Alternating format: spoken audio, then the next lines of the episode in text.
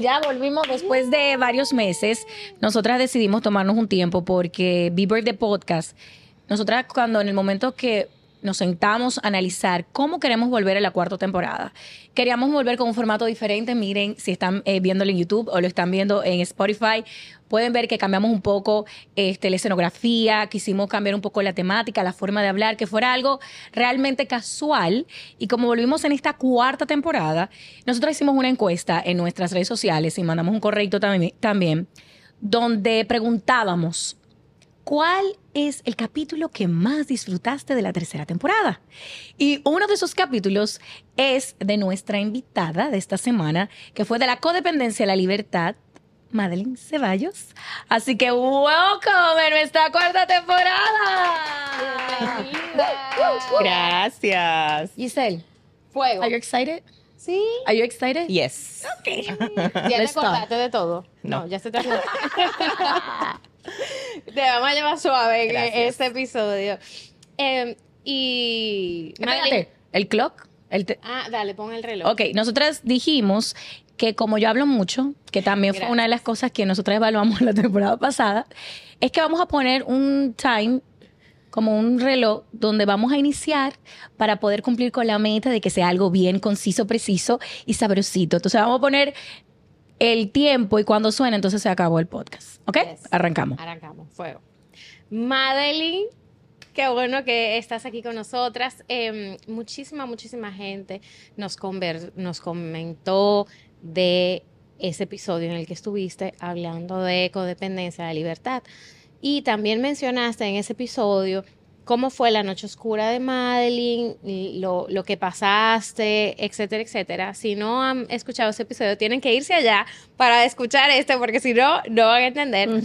Eh, y ahora desde la luz, queremos que compartas con todas esas personas que tal vez están en este momento atravesando por una noche oscura, cuáles son esas herramientas que tú eh, recomiendas, que tú todavía usas en, en esos momentos, porque digamos, cada cierto tiempo se pasan por situaciones eh, X, Y, Z. ¿Qué, ¿Qué estás haciendo en este momento que pueda servir para todas esas personas que nos escuchan y que quieras recomendarles?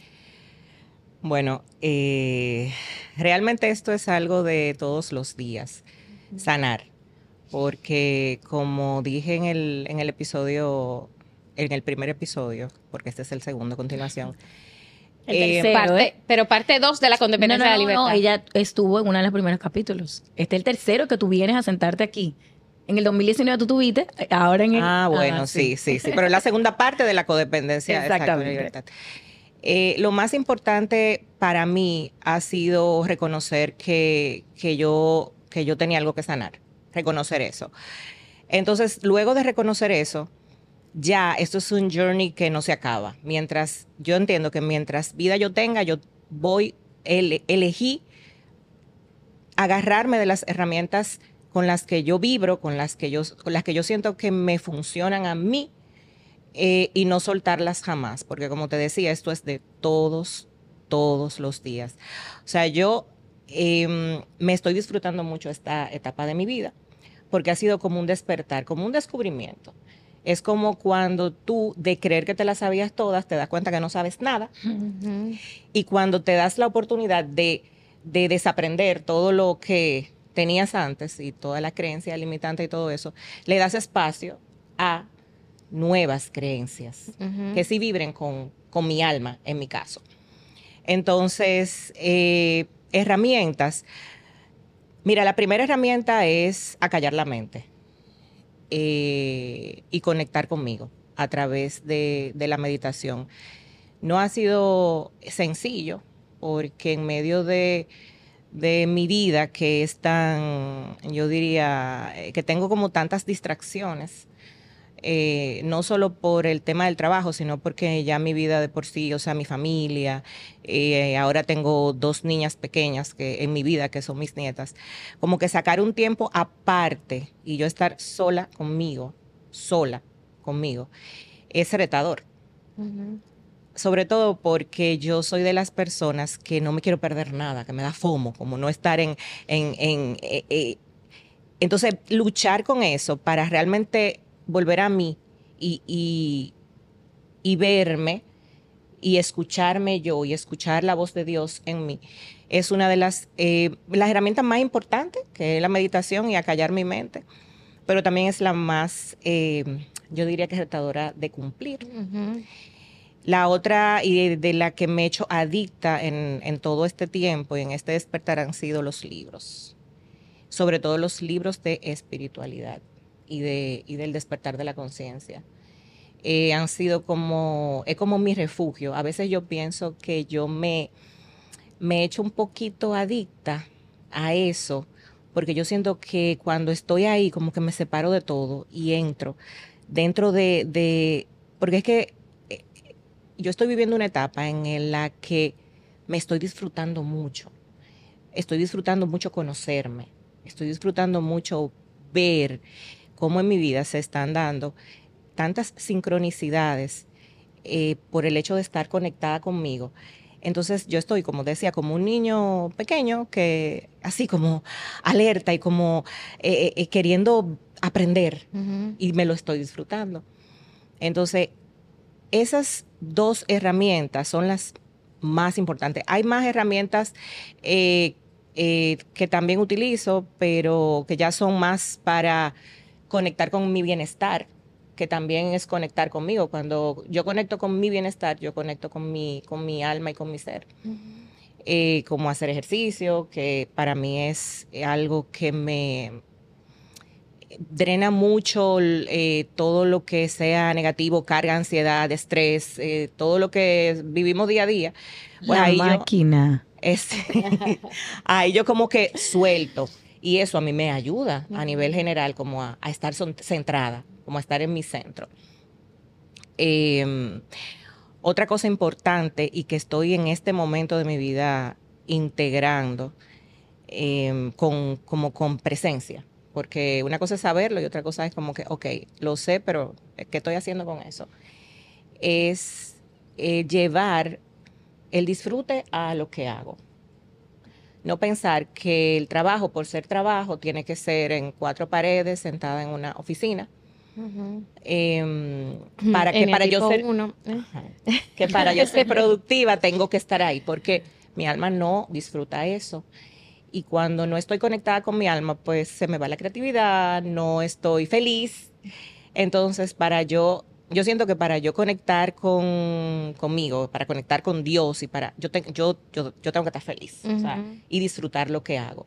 Entonces, una de las cosas es moverme. Eh, si no quiero ir a la oficina y quiero trabajar desde mi casa, desde la sala de mi casa, en pijama, tranquila, y eso me hace feliz, pues permitírmelo, porque ahí donde está el tema, que yo me lo permita. O sea, yo misma soy muchas veces la que me impido hacer cosas que yo sé que son para mí bien, pero hay algo de, de esas creencias limitantes que queda, que es como, lo que pasa es que son como, son patrones muy arraigados. Eh, que salen de vez en cuando, es como si fueran programas instalados. Entonces, cuando yo me doy cuenta que estoy en el programa, que me estoy, yo digo, espérate, ah, porque me empiezo a sentir mal, me empieza a bajar la vibración, entonces ahí yo paro, yo digo, espérate, tú estás haciéndolo mal y eres tú misma que te estás llevando ahí. Entonces, no, vamos a movernos. Pero señores, me cuesta. Claro, y eso yo te iba a preguntar, porque tú dijiste, tú comentabas que eh, desaprender para aprender de cosas que tú tenías 30 años haciendo, por decir algo. y que vuelven otra vez. No, le voy a decir 30. Eh, y, y, que me quedé pensando cuánta gente allá afuera le da miedo hacer ese cambio. Porque es incómodo. Es incómodo. Tú fuiste que me dijiste que, ¿quién fue que me dijo? Tienes que moverte porque, o sea, no, no, fue alguien con la que hablé, con alguien que hablé hoy que me decía, oye, mueve algo, haz tu rutina diferente. Eh, es incómodo porque uno, uno se acostumbra, señores, ustedes cuando van para su trabajo, para su casa, no cogen la misma ruta siempre, inconscientemente incluso, porque ya el cerebro sabe, y, uh, tú a veces estás en otro sitio, tu mente sabe cómo fue que llegaste. Y tú llegas a tu casa y tú dices, ¿cómo yo llegué? No, no, no, a veces yo estoy escribiendo y yo estoy pensando, y yo digo, ¿cómo yo estoy escribiendo y pensando al mismo tiempo? Wow, pensando en otra cosa, no en lo que estás escribiendo. no lo que estoy haciendo. La pregunta con eso, Madeline, es incómodo, pero va muy, va muy conectada con lo que tú dijiste de la programación. Ujú. Entonces, como nos cuesta un poco salir, ¿qué tú recomiendas para salir de esa programación de, de comodidad? Lo primero es reconocerlo, porque si no lo reconoces, no lo miras, o sea, analizar, autoanalizarnos, entonces eso es lo primero, no lo vas a, a- a integrar y no lo vas a, a cambiar. Entonces, hacer, o sea, ¿con qué conecto yo? O sea, ¿qué me gusta a mí? Que yo, señores, lo que pasa es que nos, nos han inculcado, por lo menos a mí, en mí, la creencia que yo, yo, yo tenía muy arraigada, que para tú ser productiva tú tienes que trabajar mucho duro y doloroso. dormir, y no dormir. doloroso y, y estar en mil cosas al mismo tiempo y, y estar estresado y el cortisol arriba. Eso fue, entonces, es como una droga y no es cierto. No es cierto, realmente para ser realmente productiva, yo lo que tengo que estar bien y sentirme bien. De hecho, estar relajada. Entonces, eh, hacerlo es donde está el o sea, el del asunto. Yo, ¿qué voy a hacer? Porque empecé justamente hoy con eso, o sea, ya, yo dije, ya, es hoy, por el tema de que Aria y la cosa y que la luna y que hoy Ay, empieza, ay. hoy empieza, Ay, ay, ay, no me hoy empiezan eso. ciclos nuevos, entonces yo dije, hoy empieza mi ciclo Sí, de bienestar. Yo te mandé el tuyo, pero Sí. el de ella fue... también. No, el de ella es para ella. O sea, el de hoy fue un mensaje O sea, para sol en acuario. Bueno, Y es exactamente eso que estamos pues yo, pues yo me siento con la energía para hacer eso, ese cambio. hablando. Fuego. para bien, para mí, pero tengo que tomar decisiones e incomodarme. Porque cuando eh, yo tenga que meditar en mi cama eh, y quiera quedarme en mi cama meditando porque es más cómodo y estoy acostumbrada y no, y tenga que salir al balcón para que me dé el sol y conectar con la naturaleza y el sol, porque yo sé que eso es lo que yo necesito, porque sí, eso me va a incomodar. Sí. Claro. Pero yo lo voy a hacer porque es como que eso es lo que yo quiero hacer cuando yo decida, en vez de ir a la oficina a trabajar, irme a un espacio, whatever, un coworking, un, el rooftop de un hotel, lo que sea, donde yo me sienta eh, más eh, libre, más, eh, más, que me sienta mejor, más cómoda, lo voy a hacer, es incómodo, porque ya yo en automático prendo mi vehículo y yo llego a mi oficina y yo dije, "Eh, yo llegué ya y ¿qué hago aquí? Y, y yo tenía que venir realmente. A veces ni siquiera tenía que ir, Pero algo dentro de mí, la programación, eso me entonces eso, la energía realmente me la drena. Entonces, es como hacer esas pequeñas cositas que tomarme el café eh, viendo la naturaleza, eh, o sea, son cositas pequeñas Para que, estar presente. que sí, y que me alimentan el alma y me alimentan mi espíritu y, y me- y mi vibración va a subir sí o sí. Pero salir de ahí es, lo que es como tomar la decisión y hacerlo, que no es tan Tú sabes que tú mencionas, muchas veces que tú hablas, la palabra libertad Mm. siempre está dentro de una de tus eh, eh, palabras. ¿Qué significa para ti libertad? mi propósito. O sea, para mí la libertad es eh, mi propósito de vida en esta vida. Yo vine a ser libre y a- con lo que yo hago, em, lograr o, o- o tener un impacto para otras personas, mujeres específicamente, que también puedan serlo. Y la libertad es tan amplia, tan, tan, es una palabra como tan fuerte. Y tan personal. Sí, personal también. Pero por sobre todo, la libertad a la que, con la que yo más conecto es con la libertad de elegir. Esa libertad de elegir dónde, dónde quiero estar, eh, con quién quiero estar, con quién no quiero estar. Darme el permiso de, de, de- de eso, de, de ver cómo me siento.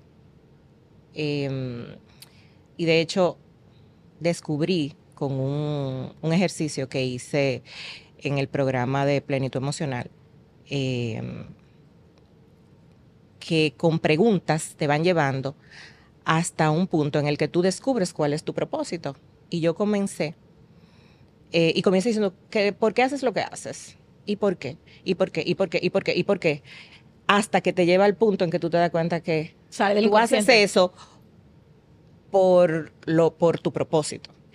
Y cuando me lo hicieron al final, la última pregunta Era como que, ok, ¿qué yo hago? Yo, yo creo soluciones eh, en salud capilar, eso es lo que yo hago en mi trabajo, ¿verdad? O, lo- o, eh, en qué yo pongo eh, en práctica mi talento. Ujú. Entonces, al final, ¿para qué lo haces?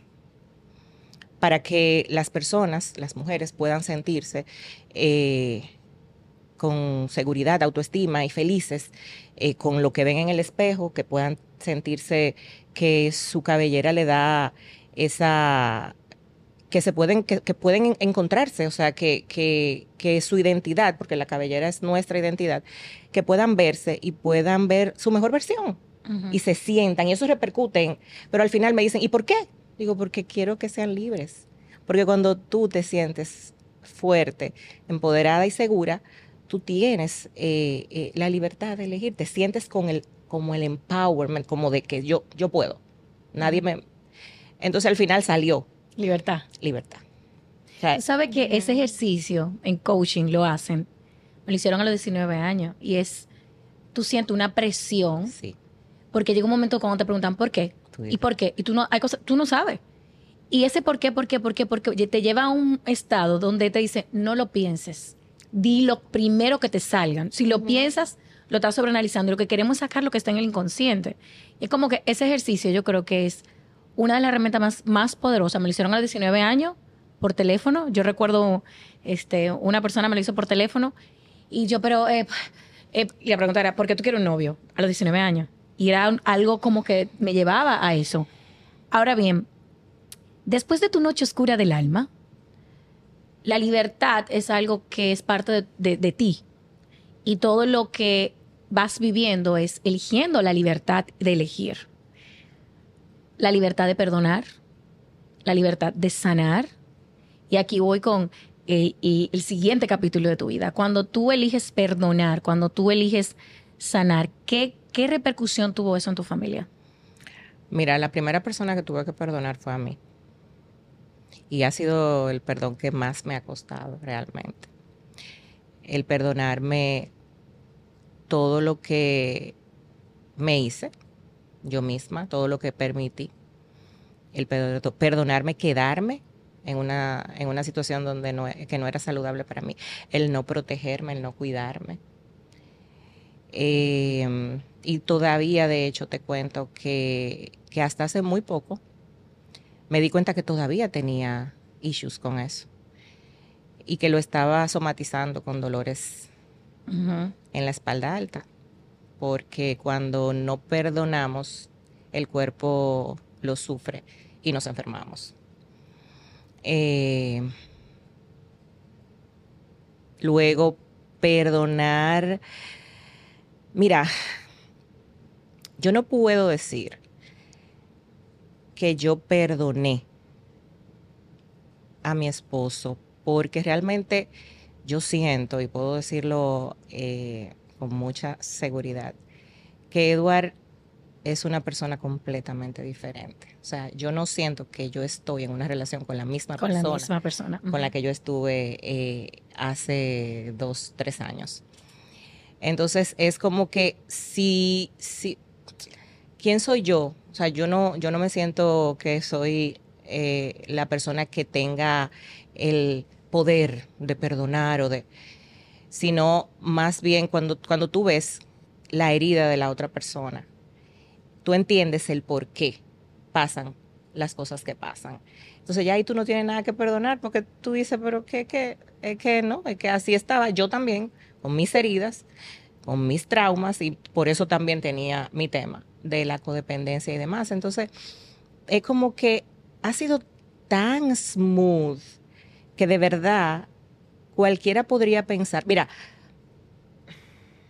cuando no hay sanación en una relación que ha tenido roturas, se ha tenido y se vuelve a intentar, por más intención que tenga esa pareja, si no ha sanado, Si no ha se van a, trabajado, se van si no a sacar los trapitos sucios, van a estar recordándose eh, eh, los, los errores, lo- o sea, esas heridas van a estar tocándosela, tocándosela, tocándosela. Sin embargo, cuando hay sanación, ya no es cuestión de perdón, es que cuando tú sanas, tú sanas. Entonces tú lo sientes y es algo visceral. Se siente en las vísceras, literal. O sea, yo, nosotros no, o sea, nosotros no pensamos en el pasado. Para nosotros eso no existió porque es que somos dos personas completamente diferentes. Somos, estamos sanos. Entonces, desde ahí yo no siento que yo tengo que perdonarle nada, porque ya yo entendí por qué eh, él actuaba de la manera en que actuaba y por qué yo actuaba de la manera en que yo actuaba. Yo de víctima, creyéndome eh, eh, la buena y viéndolo a él como el, verdugo. Y cuando, no era así, o sea, hay que irse más profundo de ahí. Entonces ya cuando tú entiendes eso, ya es totalmente diferente, ya no hay, tú no, pero señores, que algo impresionante, eso hay que vivirlo. Y te lo digo porque en todos los años que nosotros estuvimos juntos intentándolo, ¿eh? porque era algo que se había repetido. ¿Cuántos años? No, dos o tres. No, mi edad. Cuando nos separamos teníamos 28 años juntos y, y, ya habíamos vivido varias crisis y, y, lo volvíamos a intentar, pero no desde, desde la sanación, sino desde vamos a intentarlo, vamos, y eso era una guerra campal. ¿Y cuáles fueron herramientas, que usaron para sanar? Que, que hay gente fuera que está teniendo... Muy importante, señores, por favor. no pierdan tiempo y váyanse a sanar niño interior. O sea, de verdad, todo está en las heridas de infancia. Todo está ahí, todo está ahí. Ya a partir de ahí surgen muchas cositas y capitas de cebolla que empiezan a salir, pero esa herida de infancia es lo que detona todos los comportamientos que ese niño herido, esa niña herida, eh, que no ha sido atendido en su momento, porque como siempre he dicho, nuestros padres nos dieron lo mejor que, pudieron con lo que tuvieron, porque son niños heridos también. Entonces, ¿a quién le toca? ¿A quién le toca encargarse de ese niño, esa niña? Es a ti. O sea, yo me encargué de la mía. Yo agarré a mi muchachita y le dije, ven mi amor, vamos arriba, que yo estoy aquí. Yo me, yo, yo me voy a ocupar de ti yo estoy contigo, ¿qué tú quieres hacer hoy? Te va a comer el bicocho que tú quieras. Vamos a comerte el helado, el bicochito. Vámonos de viaje, mi amor. Vámonos de viaje, mi amor. Eso es lo que tú quieres. Vámonos. O sea, esa atención, ese cuidado y ese, ese, mm, ese amor que, que quiere, que quiere esa niña, tú dárselo.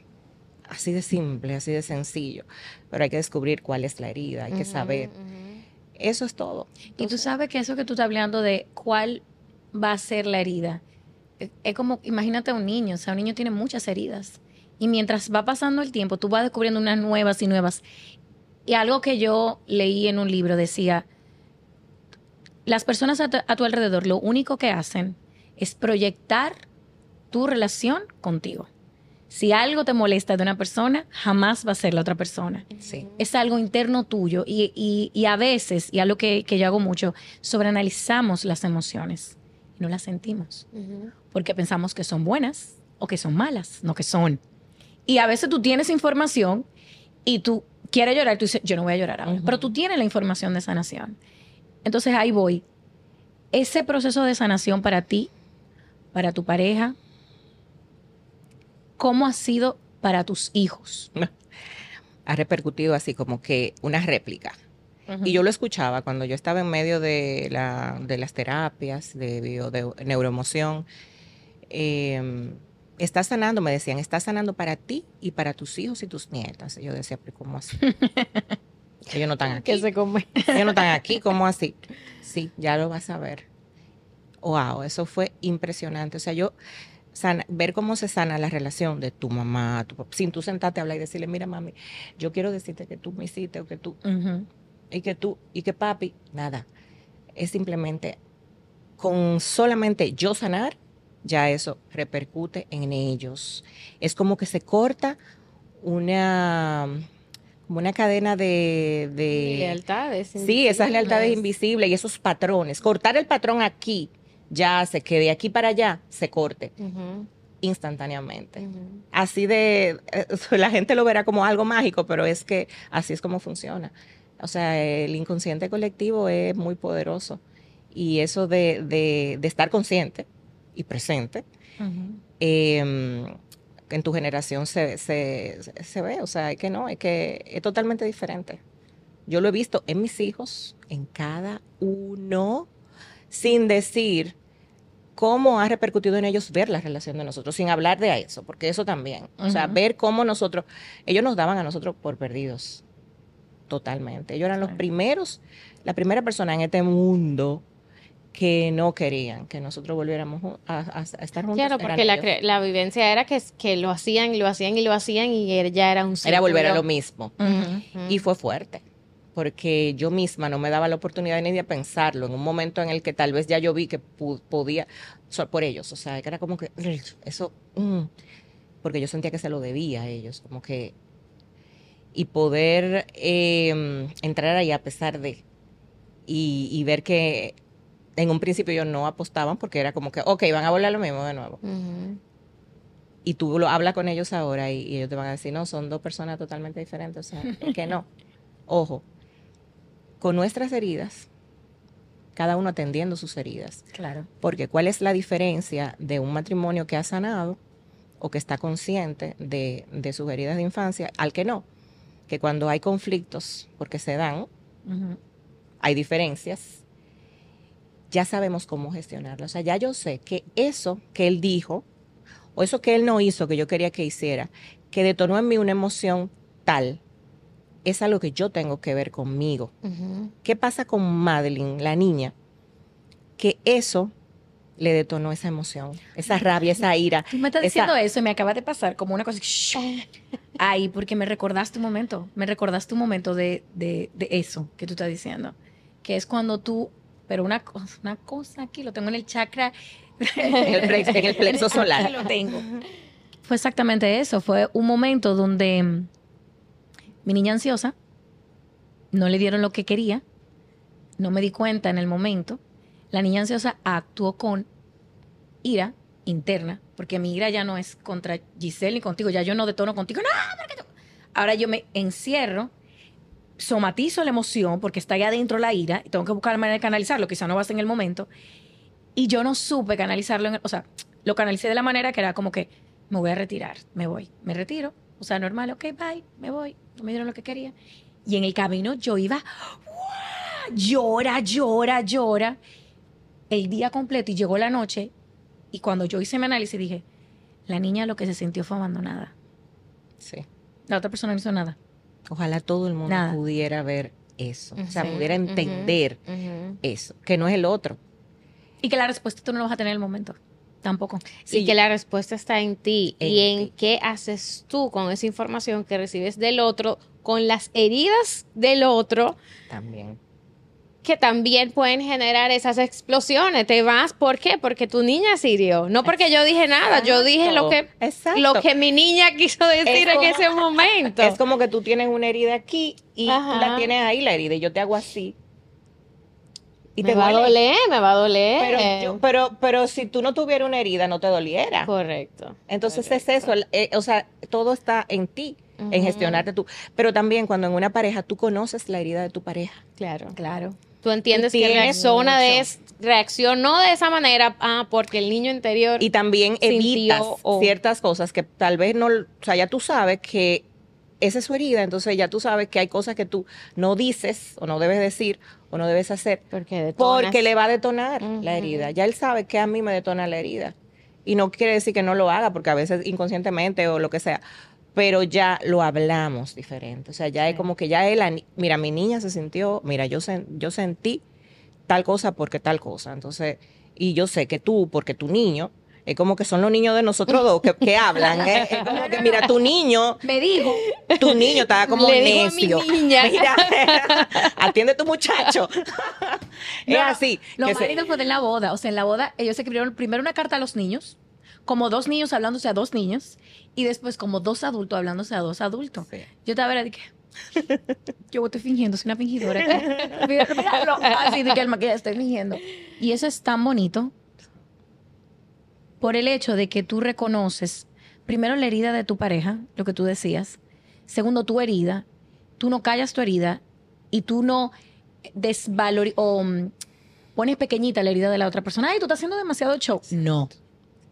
No. Porque para él tal vez sí, o sea, es importante. algo que para mí no, que no es mi herida, Ajá. para él sí, porque es su herida. Sí. Entonces esa es la importancia de sanar juntos.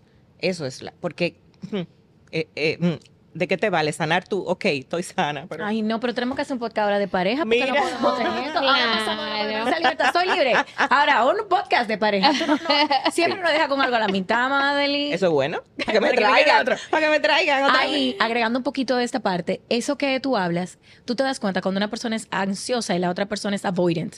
Como que, how do you say avoidant? Ay, Evitativo. evitativo. El ansioso y el evitativo. Cuando tú reconoces cuál es el tuyo, si tú eres ansioso, cómo tú te qué pasa cuando suel, aparece una situación, cómo tú reaccionas ante eso, y tú reconoces que la otra persona que es evitativa, que se gestiona de la manera totalmente diferente, tú dices, ¿cuál es el escenario? Y yo vi ese escenario y dije, wow, es el siguiente. El, el ansioso es, yo necesito la respuesta ahora, ¿qué pasa? Pero dime ahora, porque ahora que yo tengo que resolverlo, o sea, yo no puedo, es ahora. El evitativo es, yo en este momento no puedo hacerlo. Yo necesito tiempo para espacio. Cuando tú tienes a las dos personas en este lado, tú tienes el ansioso. Entonces, ¿cómo llega a un punto medio de la siguiente manera? Al evitativo es, en este momento no puedo comunicarlo. Cuando yo esté listo, yo vuelvo, hablamos y negociamos. O sea, podemos compartir esto. El ansioso es, ok, yo sé que tú eres ansioso. Como tú eres ansioso, yo en este momento voy a hacer mi acto de presencia, que es, estoy aquí. Cuando tú necesites hablar, cuando tú necesites un abrazo, el ansioso la mayor parte del tiempo lo que quiere es abrazo, cariño, estoy aquí. Cuando el evitativo se va y deja al ansioso a mil, tú, te- tú sabes ¿verdad? cómo se pone el ansioso. Tú, tú estás des- eh, describiéndolo a nosotros dos. Wow. Literal. O Wow. sea, yo soy levitativa. No, yo soy yo estoy, yo me... A mí no me hables ahora. I know. No me que no te conviene. No, ahora no. Me voy a gestionar, pero es así que lo hacemos. Ajá. Déjame gestionarme, yo me voy a gestionar el amor. Eh, y tú lo ves entonces, que no, que mira, que ven, que entonces es como que, ok, ok, ya él sabe, pero, pero es como que Sí, porque el- nosotros los ansiosos, mi amor, tenemos que controlarnos. Tenemos como que... es un tema. Y quieren ahora, ahora, ahora. Ahora. resuel- vamos, vamos a resolver esto de una vez. No, es que no, que ahora yo no. Y es verdad, o sea, es una cosa que yo no. Ujú. Pero cuando tú entiendes eso, ya tú sabes en qué momento llegar. El evitativo es, yo estoy aquí para ti. Cuando tú estés listo, yo voy. Exacto. Y el ansioso es... Eso es maravilloso. Eso para un evitativo. Para- ve- es, mira, Mira, y para el ansioso, adivina cuál es. Un abrazo. ¿Tú te acuerdas el día que tú llegaste al gimnasio? Porque cambiamos la rutina y no sé qué Sí, cosa. sí. Y tú estabas hablando alto. En mi casa, el, el tema de hablar alto, papi hablaba muy alto. Y papi era cualquier cosa. Entonces, para un niño que está en ese ambiente, donde el padre reacciona siempre así, el niño que está en ese momento, cuando papá reacciona, lo que quiere es un abrazo. Estoy aquí. Entonces, cuando tú reaccionas, yo te dije, y tú vas, y yo dije, eh, madre, dame un abrazo. Pero ya, es para mí, no es para ti. pidiéndome un abrazo, yo con un pique. sí, pero sí, yo ya entiendo, Yo no entiendo eso. perfectamente. el que, O sea, como Papi. que no me, no me posiciono en que necesitaba un abrazo porque papi eras como que no sé. no, porque cada quien, acuérdate. Sí, o sea, cada quien lo vive diferente. Tú no eres ansiosa, tú eres evitativa a nivel Dios. Exacto. Exacto. exacto. ¿Entiendes? Entonces tú reconoces cuando Giselle está así y Giselle dice, eh, no, ahora yo no puedo hablar porque no, no puedo. Y tú, bueno, yo estoy, estoy aquí cuando. ¿Sabes? Y entonces, mira, y entonces no, no, no, no, y Lisa me llama 50 veces.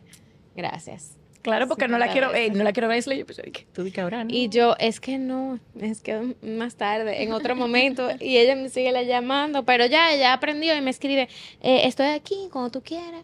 Claro, porque tú tienes que aprender a utilizar la herramienta, no solamente para esto. Entonces, como este capítulo, ay no, ya faltan preguntas.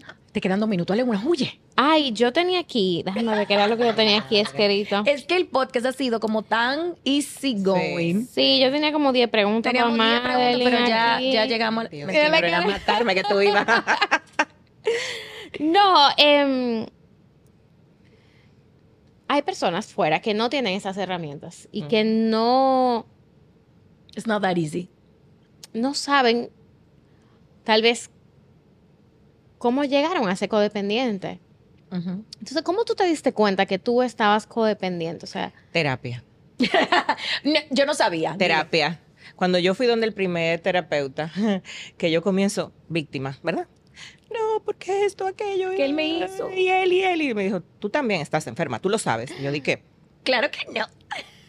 ¿cómo así? ¿Cómo que yo? Claro que estás enferma. Y yo, eso fue para mí como un, ¿what? Sí.